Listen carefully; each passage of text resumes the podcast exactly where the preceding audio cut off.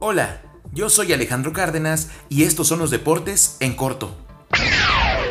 En la actividad de la Liga Mexicana del Pacífico, Tomateros de Culiacán cayó dos veces en casa el mismo día frente a las Águilas de Mexicali, primero 1 por 0 y después 6 a 1.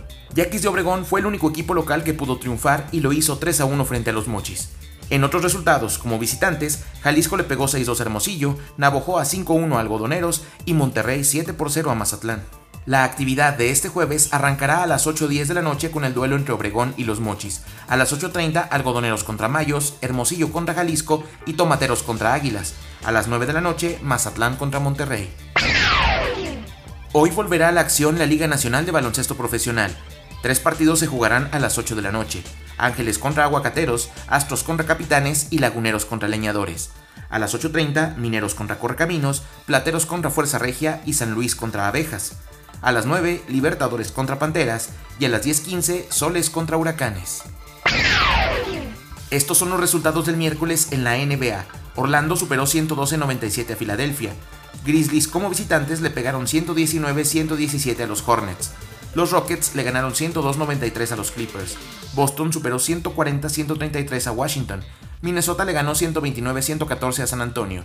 Fuera de casa, Toronto derrotó 114-106 a Portland y los Lakers tuvieron una cómoda victoria de 120-94 frente a Golden State. Este jueves el primer partido se disputará a las 5 de la tarde y será entre Cleveland y Miami. A las 7, Milwaukee contra Chicago, Nueva Orleans contra Clippers y Knicks contra Dallas. A las 8, Phoenix contra Atlanta. Y a las 9.30, Nuggets contra Nets. Con información de pulsoslp.com.mx. Pittsburgh, con marca de 5 y 4, sostendrá este jueves por la noche un duelo clave en la división norte de la conferencia americana en la NFL contra Cleveland, que tiene marca de 3 y 6. En el arranque de la semana 10 de la temporada 100 de la NFL, la cortina de acero se meterá al estadio First Energy en busca de un triunfo que le permita alejarse de los propios Browns y acercarse al líder de la división, Baltimore, que tiene marca de 7 y 2. La patada inicial tendrá lugar a las 19.20 horas tiempo del centro de México, y por ahora, los Steelers tienen en su poder el boleto de comodín rumbo a la postemporada, el cual podrían afianzar en las próximas semanas con dos partidos frente a Cleveland y uno más frente a Bengalíes de Cincinnati, otro rival divisional. Con información de espn.com.mx, la edición inaugural de la ATP Cup, que se jugará del 3 al 12 de enero de 2020 en Perth, Brisbane y Sydney, completó su cartel de 24 países participantes. Las últimas seis naciones lograron su pase gracias a sus referentes, Grigor Dimitrov de Bulgaria, Cristian Garín de Chile, Hubert Ursak de Polonia, Pablo Cuevas de Uruguay, Radu Albot de Moldavia y Casper Ruth de Noruega.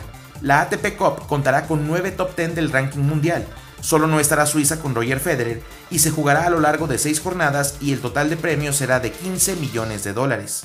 Los grupos quedaron conformados de la siguiente manera. En el A, Serbia, Francia, Chile y Sudáfrica.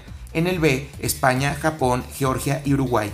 En el C, Bélgica, Gran Bretaña, Bulgaria y Moldavia. En el D, Rusia, Italia, Estados Unidos y Noruega. En el E, Austria, Croacia, Argentina y Polonia. Y en el F, Alemania, Grecia, Australia y Canadá.